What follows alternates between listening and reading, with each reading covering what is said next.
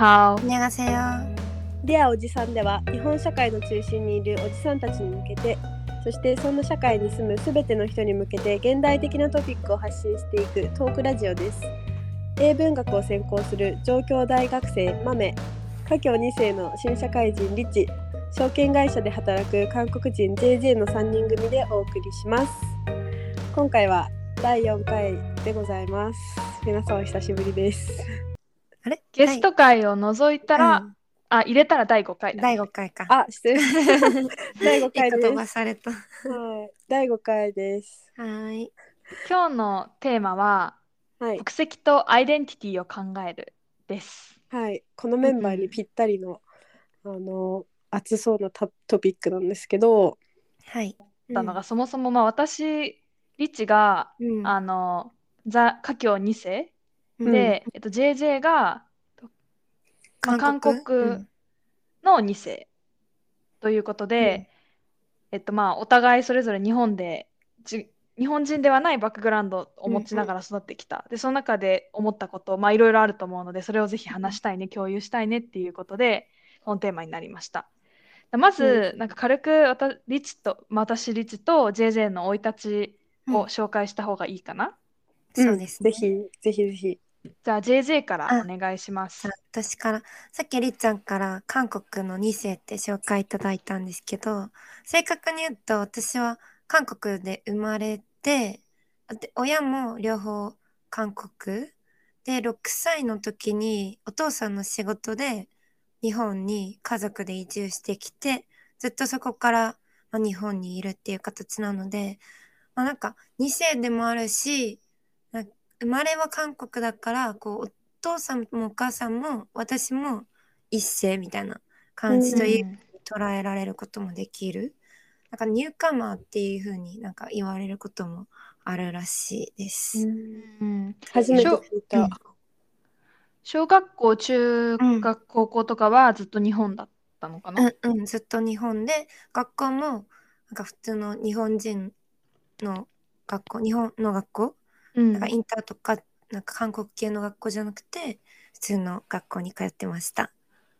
なるほど。うん、じゃありっちんりっちゃん りっちゃんは？はい。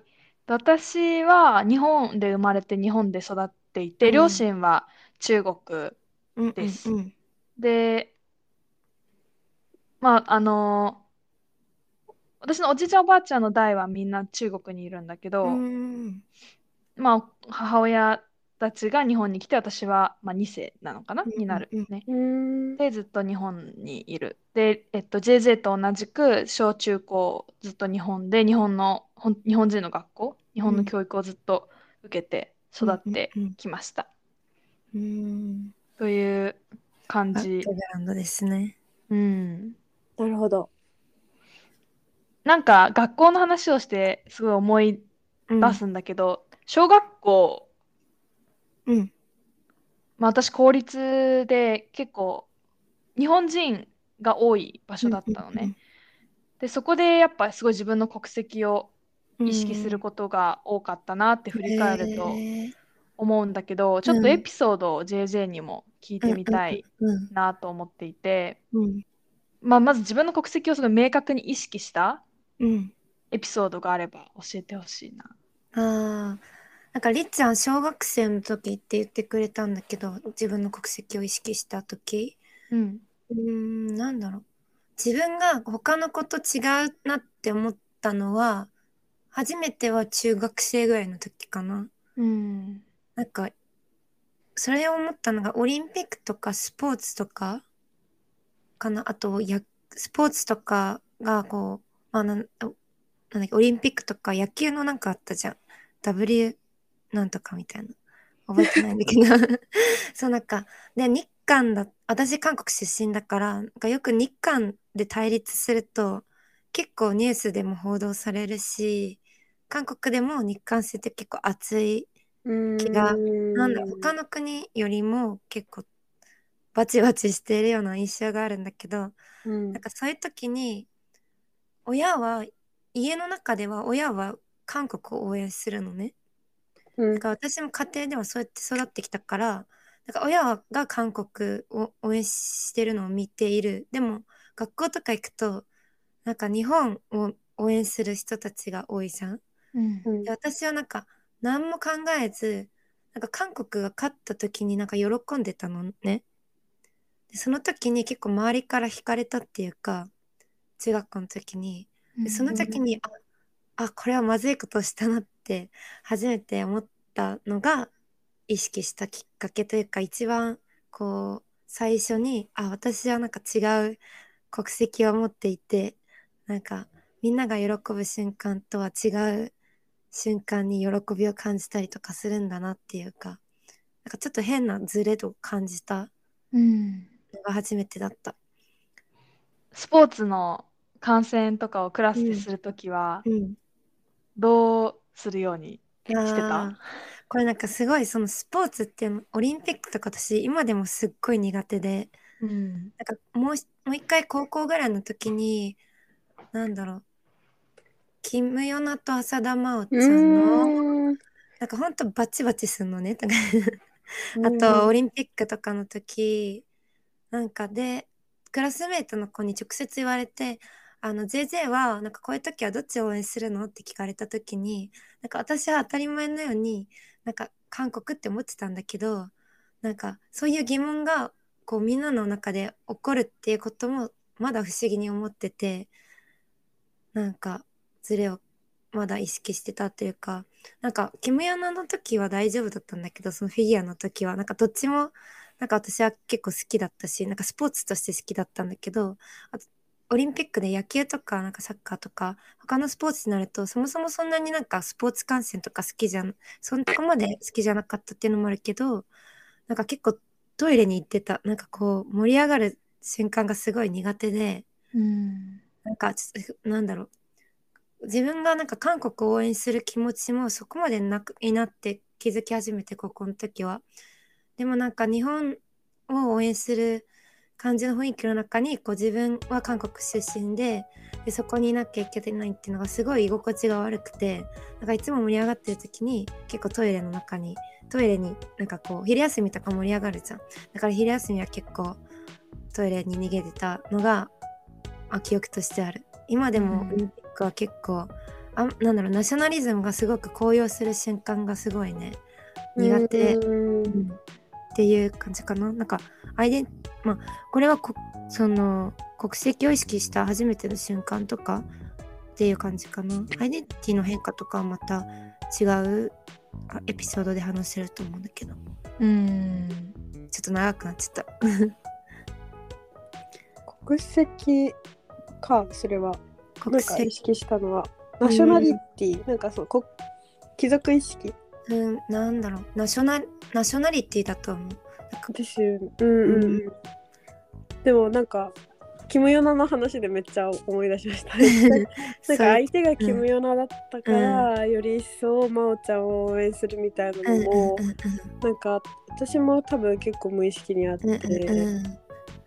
やっぱ日中韓は結構あの、まあ、バ道端でもそう外交的にも問題が多いからその、まあ、主にあのコンサバティブなうん。方でなんかすごい過激なあの対中対韓嫌悪みたいなのも強いこともあって、っていうのはなんか私も小さい時からなんか感じてましたね。うんえりっちゃんはさ結構小学校の時感じたって言ってたけどどういうどういうきっかけでとか覚えてる？なんか私は名前？うん。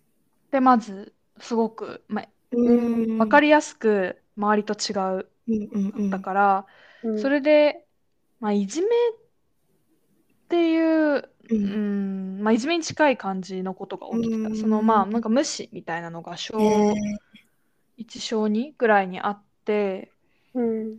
でその時になんか、あ、名前、なん、なんか変な名前みたいなことを言われて、ーで、なんか、あ、私周りと違うんだっうんていうのをすごい意識うん。うんうんしたかな。で、なんかすごい覚えてるのは、ちっちゃい頃は、なんか家、まあ、すごいそういう嫌な思いをして家帰って親を責めてた。なんかなんで私は周りと違うのでなんかうんみんなはすごいみんなに何人って聞かれるんだけどみたいなことをすごい親に言ってた覚えがあって。でまあなんかその時親何人って言われたら国際人って言えばいい かっこいい。えなんかぽいよリリチのおお母さんっぽいなんか って言われてうんああそっか国際人 OK と思って国際人って言ってたんだけどそれはポジティブな捉え方だけど、ね。う。うんんまあそれでも辛いよねそうだね。なんか、あんまり、だから、自分の国籍を意識し始めたのが、そういう、あまりいいきっかけではなかった。うんうんうん。結構マイナスのきっかけだったから、うんなんかその影響はずるずると中学生ぐらいまでずっと続いてて、うんうんうん。あの、自分の国籍が周りと違うことをすごくマイナスのものだと思って、うん何人って聞かれるたびに、なんか顔が熱くなるっていうか、なんか恥ずかしいみたいな思いを割としていたう。んなと思う。うん。うん。なんか今となってはさ「何人ですか?」って聞くのがなんかデリカシーないっていうのはなんかちょっと浸透しつつあると思うけど、うん小さい時は本当にねみんななんか結構前あのだし。純粋な好奇心で聞。いてねうん人をあんかなんかこう居心地悪くさせちゃうから そうだね。そうあるよね。なんかちょうどその私が小学生だった頃が、なんか日本と中国の関係がめちゃくちゃ悪い時期で、うん。で、なんか尖閣諸島でうんみたいな時期、うんで、まあその、いいイメージではなかったわけ。うん。うんで、でも一方でその、私は中国はあんまイメージじゃなかったけど、でもアメリカとかにはに対しては割とみんなすごい可愛いとか、アメリカのバックグラウンドを持ってる子ね。うんうんうん。あの、なんか、わかるいい。いいね、かっこいいとか、なんかそういうのがすごいあったから、なんかその、他の国のバックグラウンドを持つ、まあ、2世の子、いいなって思ってた時期もあって、なんで私はよりによって中国のバックグラウンドを持って生まれたのっうんていうのを思ってた時期もあったかなう。んなるほほどね。ど。JJ はあった？なんか他の国のバックグラウンドを持つ子？うん。これマメムにも聞いてみたいかも。やっぱりその同じ同級生の中にその中国籍韓国籍ベトナム籍、フィリピン籍とか、まあ、もしくはハーフの子がいたとしても、そういう子よりもやっぱこの西洋と日本のハーフの子の方がやっぱりこう目立つし、そのいじめられるというよりはもてはやされることの方が、まあ、絶対その中に疎外感を感じたりっていうのはあると思うしなんか妬まれるとかうんあると思うけど、やっぱそのなんか扱われ方は結構違うんじゃないかなとは、うん。なんかこう外から見てて思う。あまあ私は日本にいる時はずっと日本人っていうん。そうねなんかまあかそう、ね、アメリカに住んでたことがなんかあの変にその働くことはあったんですけどなんか家族の会でもうちょっと話した通り、うんでもなんかそのアイデンティティは日本日本にいる時は日本人うんうんうんであったので多分うん2人ほどあんまりその強い、うんうんなんだろうえっとまあナショナリティクライシスみたいなのうはん経験してないかもしれないですね。うん。なるほどね。うん。なんか私は逆にそのどのなんか他の国のバックグラウンドに対して羨ましいと思ったことがあるかっていうとうん。なんか割と最近になってからなんだけどなんか最近でもないかなんか韓国のバックグラウンドでなんか例えば言語ができるとかっていうのをあるじゃんなんかでも、うん韓国語じゃなくて英語とか中国語だったらいいのになっていうのをすごい思うことがあって思ったことがあって。っていうのは結構まあ就職し始めてからというかなんか就活とかその社会に出ることなんかこう資本主義 資本市場に組み込まれるというかになってからすごい意識し始めたそのバックグラウンドなんだろう。やっぱりこう就活とかこうなんだろう就職市場だと、まあ、どの言語とかどの国のバックグラウンドを持つことかっていうのを結構見られる気がして大学の時よりも。うん。なんかその時になんか韓国はあんまりなんか金融の市場でも大きくないしなんかすごいなんだろう。羨ましいなって思ったことは結構逆に最近になってからの方が今はそう今は大丈夫なんだけどあったかもしれない。なんか私が使える言語が韓国語じゃなかったら私の市場価値はもうちょっと高くなったんじゃないのかなとかって思う時があったけどまあでも私は結構韓国語っていうの韓国語の言語自体が結構好きだしあとエンタメとか韓国のエンタメも結構好きだったからそれでなんか落ち着いてるかもしれない。でもなんかそれ結構切実なうん、なんかあのまあなんだろう就活で有利不利とか仕事で使える使えないレベルだったらまだいいと思うんですけど、確実にあのなんだろう日本にとって重要な外国、うんうんうん。まあ、外国のあ海外あ他の国のその重要度って絶対多分序列があるじゃないですか、その貿易相手国とか経済的にどう発展してるかとか、っていうのでなんかやっぱりそういう意味で役に立つ立たないっていう軸うんうんで、うん。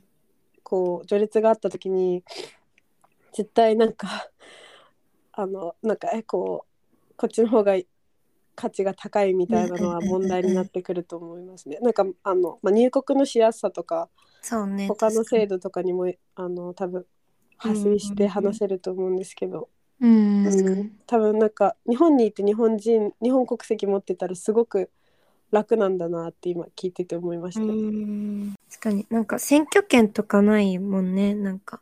うん。うん、は韓国国籍なんだけどうんなんかそれはすごいあまあ他の国のバックグラウンドっていうか日本ちゃんと生まれた自分がね国籍の国で生まれ育つのをなんかちっちゃい頃もそうだし、まあ、選挙権とかあるの問題と絡むと、まあ、羨ましいというかいいなって思うのはある。あとなんかオリンピックとか多分私はさっき話しさっきも話したけどなんかオリンピックが苦手な理由っていうのはなんかどのナショどの国に属するのかをこう求められる瞬間っていう風に捉えてるんだけど、なんか私は結局なんかどっちの国にもなんかこう綺麗には当てはまらないっていうか本当なんかりっちゃんが言ったように国際人っていうかアジア人として捉えてるからなんかそれでもたまにこうちゃんと自分にとって所属があるとかっていうことの感覚とかに対して一生持つことがないから羨ましいなっていうのは、まあ、思うは思うかな。韓国への貴族意識は強いんですか、昔はなんかこれよく海外に住んでた人あるあるじゃないかなって思うんだけどうん。なんかこう母国愛母国に対するなんか愛着ってあると思うの。多分外にいるからこそなんか綺麗な部分しか見えないっていうか中にいればいいことも悪いことも見えてくるんだけど、なんかいいことしか見えないから愛着が湧くのかなって思ってて。私は結構昔それがすごいあったかな。でも今はなんかあんまりやっぱり韓国のこと知らないし住んできたわけじゃないからうん。うん、愛着っていうなんか母国って感じはする。なんか母国っていうか、ルーツってうんいう感じかな。それってやっぱり家族を通して感じる韓国がやっぱ強いんですか、とか、なんか例えばなんか食生活とかも、私はなんかすごい疲れた時に食べたい料理は韓国料理で、まあそれは家でずっと食べてきたものが韓国料理だったりとか、うん。あと家庭内の言語が韓国語だから、結構自分の気持ちを表すのにしっくりする言語って韓国語。うん。社会的な言語とやっぱ家庭的な言語って違うのかなって思って、うんまあ、そういう文化的なところ、まあ、言語も含めあるのかな。あと親戚も私はまありっちゃんもそうだと思うけど韓国にいるしうんまだつながってるのかな。親も韓国にいつかは帰るのかなとかも思うから。うん。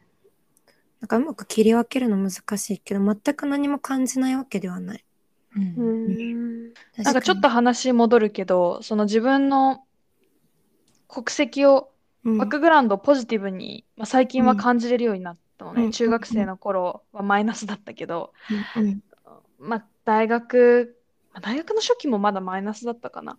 なんかうん徐々にプラスになっていて今は割とプラスの方が大きいんだけど、それはさっきまさに JJ が言ったように、言語でかなり有利うんっていうのと、うんあとその何かうーん自己紹介するときに、日本で喋るときやっぱうん。バックグラウンドを喋るだけで割とスタンドアウトする、そう目立つね。うん。でさらに言語ができますっていうと、うん。さらに目立つ。これがすごくまあ便利に思えてきた、最近は。だから、うん。それが理由で最近は自分のバックグラウンドにポジティブにうん。なってきたっていううん。割と大きな変化が生じたかな。うん。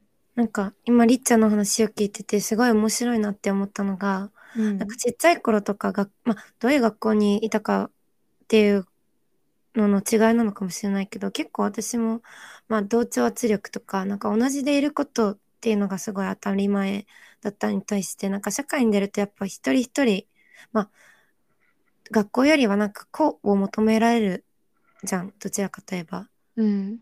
なんかその違いがあるの面白いなみたいな。なんか学校の時も子とかが求められてたらなんか私も、まあ、悩むこともあったんだけどそういうのもなかったのかなとかも思うしなんか今更面白いなとかも思ったりする。うん。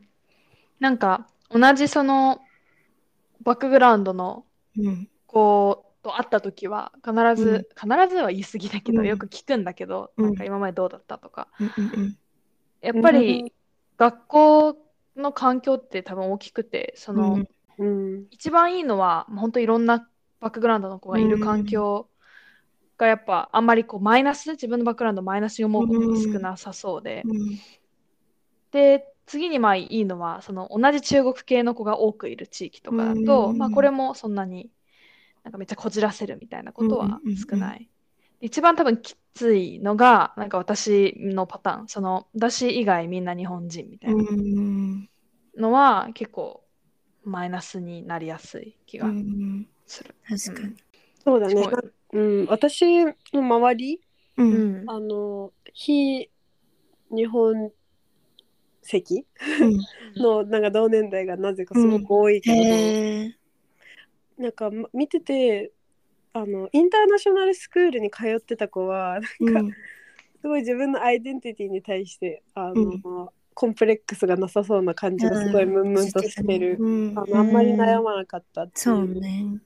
当たり前。なんか周りみんなあの違うのが違う国籍なのが当たり前だったから、ううんん。うん。うん、だからそれはすごいありそうだなと思った。うん。うん。私もそんなに全くいなくはないけど学年になんか23人みたいなぐらいで育っあ中学校の時はまあ23人ぐらいだった。小学校の時はもうほとんどいなかったって感じだけど。うん。なんか私が結構アイデンティティでショックを覚えた時がりっちゃんよりは遅くてうん。が一番辛かったのがなんか大学に入った時うん私は第12ぐらいまでこじらせたなって思うんだけどなんかずっと自分のことを韓国人って思ってたの。というのもなんかあんまり周りみんな周り日本人だったからで私はか、ま、韓国人って思ってて家庭でも韓国の話を聞くしでも大学に入って留学生いるじゃん韓国からの留学生とか。うん彼らを見てなんか彼らと私は全然違うみたいなことを気づいが分かった時にすごいショックで私は韓国人でもなくてあじゃあ日本人でもなくて何人なんだろうっていうのすごいなんかショックを覚えた。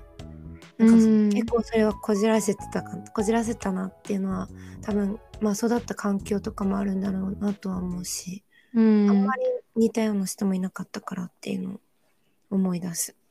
アイデンティティの、まあ、なんか。ちょっとした転換点だったのかな？そう、もうなんかもう、アイデンティティクライシス期と 自分の中で読んでて。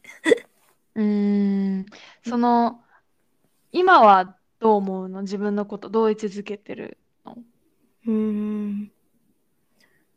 なん、なんか、なんか、無所属、無所属というか、なんかアジア、アジア人が一番近いなと思っけどでも中国の要素が全然ないからうん。なんかフルにアジア人とも言えないしなとも思うしでもなんか国際人というほどなんか西洋の文化に馴染みがあるわけではないなとも思うからうん。難しいね。まあ、日本と韓国のグラデーションの中の、うん、まあ、どこかにいるかなっていう感とじ。かうん。なんかそれなんかそれかなんかあんまり考えなんかネガティブな意味じゃなくてあんまり考えてないかもなんか。うん。うんまあ意識しなくてもなんか今はうんあれなのかもしれないですね。うんなんか強い不利益がないとあんまり考えなくても生きていけるから。うんうん。なんかまあ相手相手に思われるなんか相手に韓国人って思われたら韓国人だしなんかうんその場その場で結構自分のアイデンティティが変わるかも、うん一番こう正確に表現すると。なるほどね。うん相手が韓国の留学生だったら、まあ、日本人に近くなるしみたいな感じ？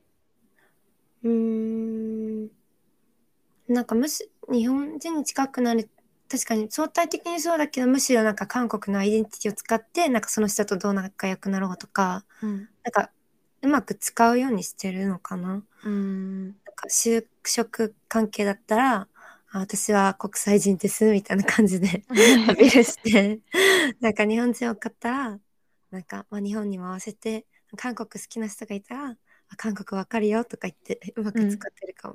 うん。うん。うまく使ってるっていうのめっちゃわかる。私もうまく使うようになった。よかった。二人ともそうだねなんか思い出したけど私とリチ、うんあのうん中国語のクラス一緒だったんですけど、なんだなんかこっちが一生懸命ラオシーハオとかやってる間スラスラめっちゃ難しい単語帳読んでてあ嬉しいって思ってそうだよね。詐欺をしていたから。いやいやなんかまあ中国語はねすごい大大大ビジネスで使えるかうら、んトライ用によってはかなりお得だよね。ううんん。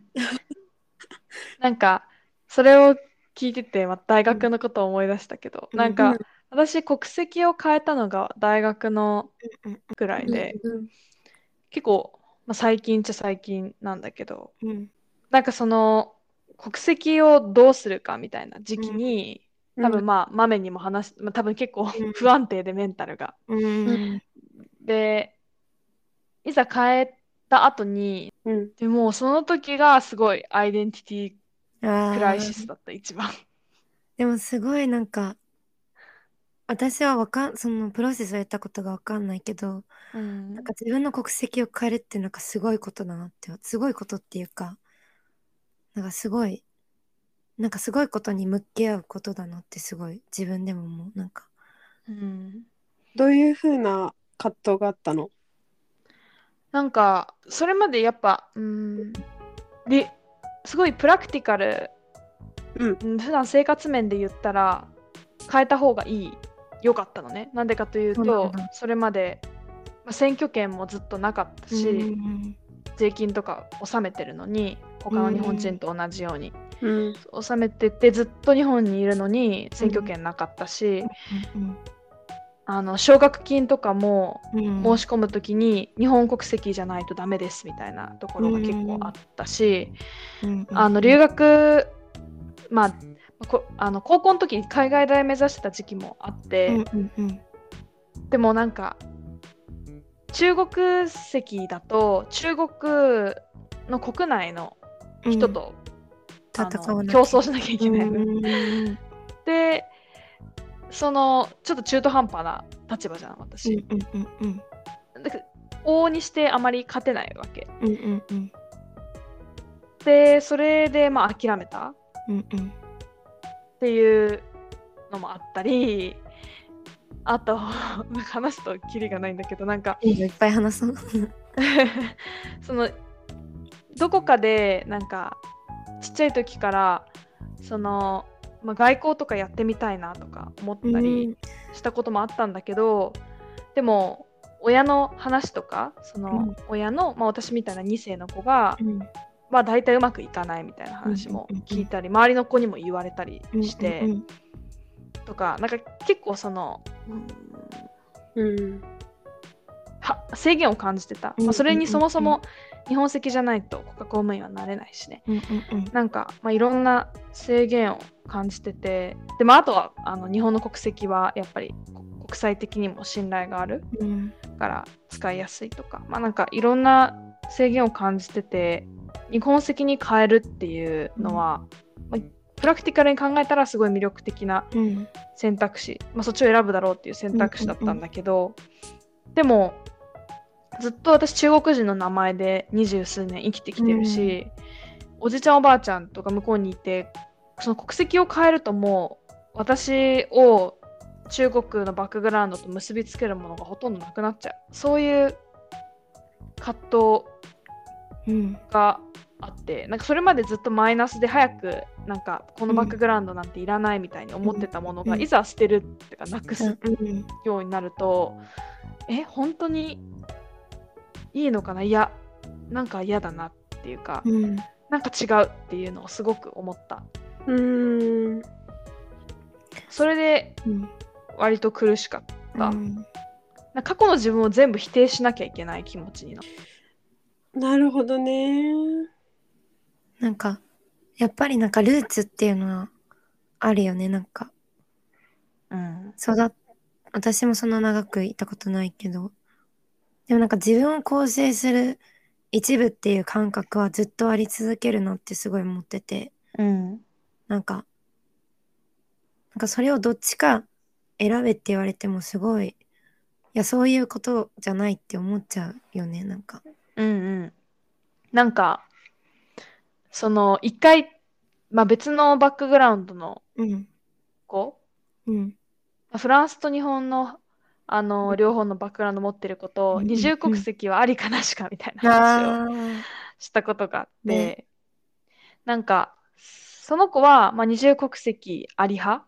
ーうん。私はなし派？そうなんだ。うん。なし派っていうかうんそうだね。でその子がありな理由はうん。どっちのあのものもバックグラウンドも、まあ、捨てられない？うんそれはすごい私も同意うん。同情同同情と共感するんだけど、うん。でも私からしたらなんか私の場合はどっちか選ばなきゃいけなくてでも国によっては両方持ってるじゃん、アメリカと日本とかフラあンスと日本と？とか。あそれは国によるんだ。そうそうそう。日本と中国は無理。韓国もダメなんだよね。韓国もダメなんだ。うん。うーん。なんか自分がダメだから相手モテるのずるいっていうちょっと子供じみた考え方なのは分かってるんだけど、でもそんな理由で言ったら私の過去の葛藤。うん。は何なんだってちょっと、うんブーと思って。確かに。なんか。それは変えた後にそのことであって話してたの？そうそうそうそう、ん確かに。なんかさ、多分アイデンティティとかと別問題になっちゃうけど、うんまあ、その国籍の制度うん。とかそのどの国に生まれるかとかさうん。どの国の国籍を持って生まれるかによってやっぱある程度と持てるさ既得権益とういうか、んうん。とかみたいな。得り得やすい利益、うん。得にくい利益があるからうん。そういう問題なんだろう二重国籍に関してはなんか、うん。まあ、国によってルール違うからうん。絶対一つのあれにはいかなそうだなと思う。ん。そうね。う。うん、なんか私は自分が一つの国籍だからううん。んその二重国籍に不寛容なあの世論？ううん。んなんでそんな不寛容ないいじゃんとか思っちゃってたのね。だから多分、うん。本気の。ただただただ自分が何も問題ないから別に良くない、うん。日本の国籍持ちたいと思ってる人が持っても良くないみたいな感じ、うん思ってただけなんだけどうん。そうだね。リチみたいになんか一つそういうしかもさ手続きもめっちゃめんどくさかったでしょ？めんどくさい。だからなんか初めから二重国籍 OK の人はそんな経験をしなくてもいいからそれだけでその精神的苦痛がこううん。全然違うじゃん。うん。確かに。だからこうやっぱそこは合意に行きにくそうだなとは思う。うん。ん話それちゃったけど。ううん。んうん。なんかその私の友達の言ってることもすごい理解できたし私もね、うん。うんでも自分の感情面ではやっぱりなんか結構葛藤したからなんかうんなんかそんな自分の立場的には。OK って言われてもみたいな。そうね。うんまあなんか合意まではなんだろうどっかの解決策に落とし込むまでには話いかなかったけどそこまでまとまらなかったけど、うん。うん。でそして相手の気持ちも立場も理解できるけどでも私の立場を変えるほどにはならなかった、うん。それぐらいなんか強いなんだろう、うん。気持ちから来る立場うん。うんうんうんうんだったなってそのこと話しててうん。思った、普通にめっちゃ仲いい子なんだけどね、え仮にどの国でも二重国籍を持って大丈夫っていうことだったら話は違う？うん、そしたら特になんだろう。ん。うあの反対することはないかな、うん、なるほどね。オッケー。うん。国ごとに違うってことで、まあ、ある国を持てるだったらっていう話だもんね。そうそうそう。うん。選べないしねだってどこの国そうだよとさ、ね。持ってるかなんて。国籍って何なんだろうね。なんか、ん。よくわかんなくなっちゃった。そうなんだよ何のためにあね。るの？徴税？人口の管理？なんか、選挙？なんか国籍っていう概念がさ、どんどんこうグローバルするか社会、グローバル化するにつれて、はい。どんどんどん合わなくなってるなってすごい感じてて、うん。なんか私が大学の初期にすごいそういうアイデンティティで悩んでたから、なんか結構そういう関連の授業結構取ってたの、大学の時。うんで移動する子どもたちっていう授業があったんだけど、まあなんかその授業によると、やっぱりこう、単一のこう国籍というかバックグラウンドを持っている子どもたちってどんどん減ってて、むしろ、まあ、何らかの形で重なってる人たちが多いな、多いっていうのを聞いてから、なんか国籍っていう概念なくなればいいのにってずっと思ってた。いやー、そうですね。というか、なんか、もう感覚ベースうん。と、例えば私がリチさんとかうん JJ さんと話したりうん。してても、あと例えなんか別に英語で誰かと話してても、うん本当にこの人が何人みたいなレッテルってもうないんですよね頭に。うん。あリチちゃん JJ さんっていう、うんうんうん何々ちゃんって感じだからっうん。ていう感覚にまで自分は行けたけどそのなんか例えば一緒に海外旅行しようってなった時に、うんあち自分中国パスポートだから今コロナでビザが下りにくいとかうんなん。かそういう問題を聞くとなんて時代錯誤なんだみたいなことを思うとうんか、そうだよね。なんかその感覚とのズレはすごく感じますね。確かに。グローバル化する中で確かに国籍のを分けること自体がナンセンスって考え方もある一方で、うん。なんかグローバル化するからこそ逆に自分の帰属はここなんだみたいなうん。のも逆に必要なのかもしれないなと思った。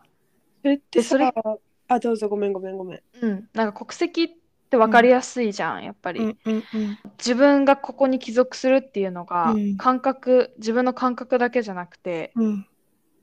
法的に国家に保障されてる。うん。でそれに伴う権利も義務も発生してる、うん、その面ですごく安心できうる、ん。まあ、アイデンティティの一つなのかなって、確かに。揺らがない一番大きなくくりっていうか。そう思ったりうん。はする、うん。いいよ。えそれに豆反論してもいい？いいよ、どうぞどうなんか思ったんだけど、うん。まあその国籍が必要なさ政府的な手続きはちょっと一旦、あの議論から外しちゃって、うん。うん。あのアイデンティティとか貴族意識の話をすると、うん。なんか自分が何人なんですとか文化的にどこどこの文化を一番、あの自分のものと思っていますみたいなの自己申告でよよくない？って思って。かその発想がどこから来てるかというと、うんうん。なんかジェンダースタディーズで何スタディーズ？ジェンダージェンダースタディーズで、うん。なんか確固たる必要がない。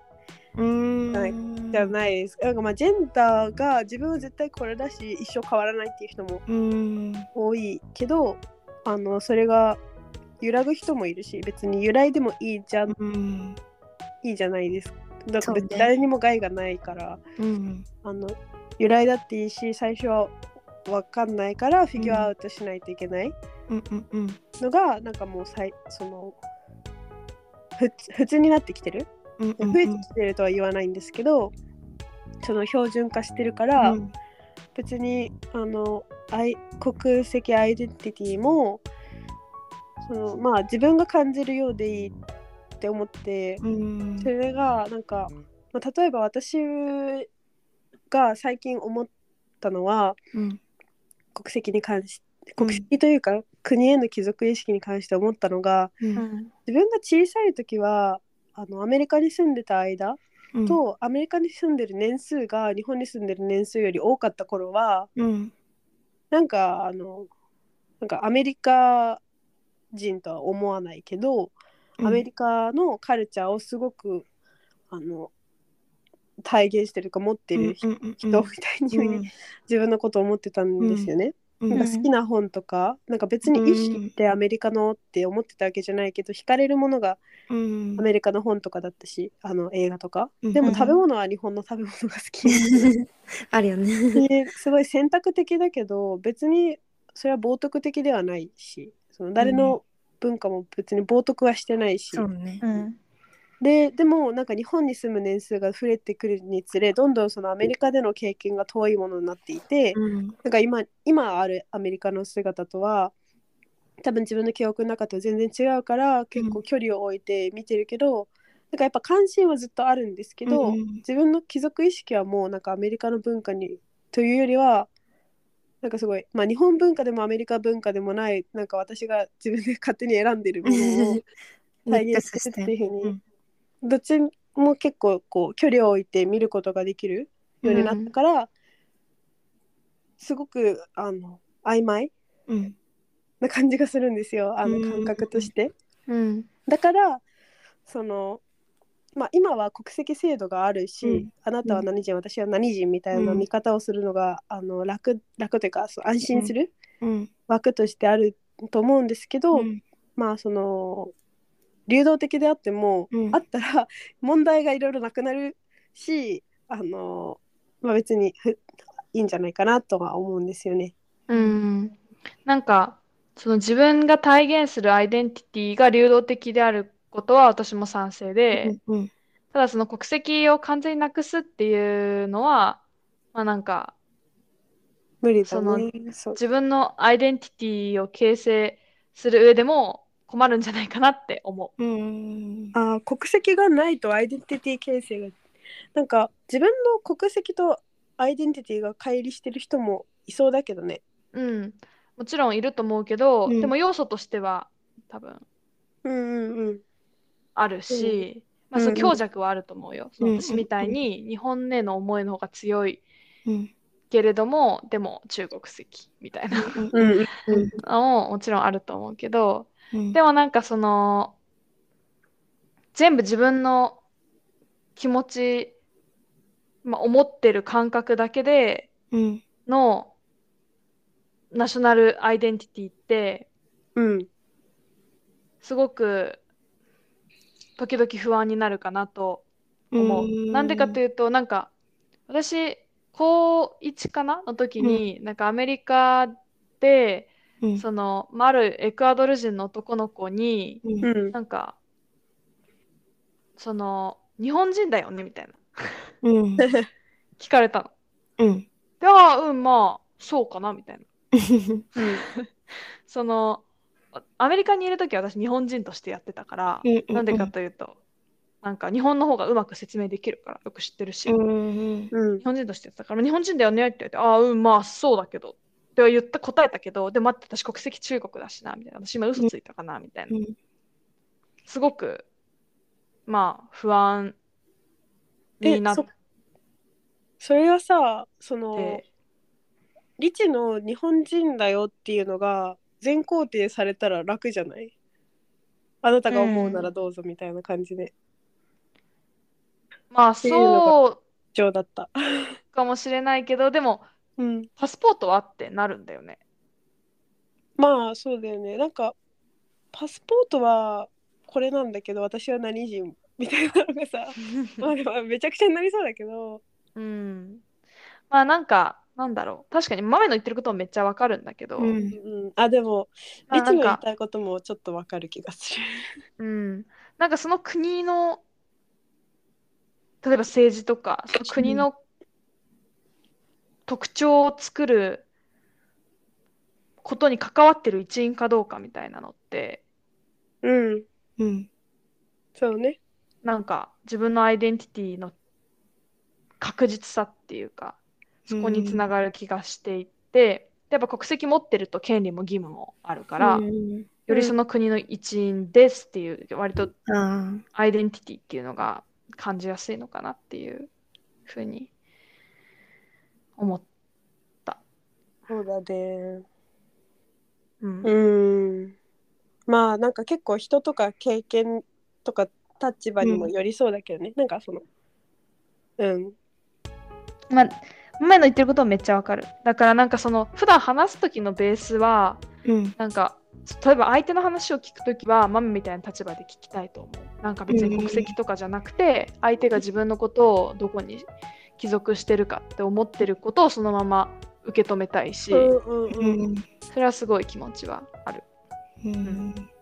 まあ国籍そうね。まだちょっと捉えきれてないかな。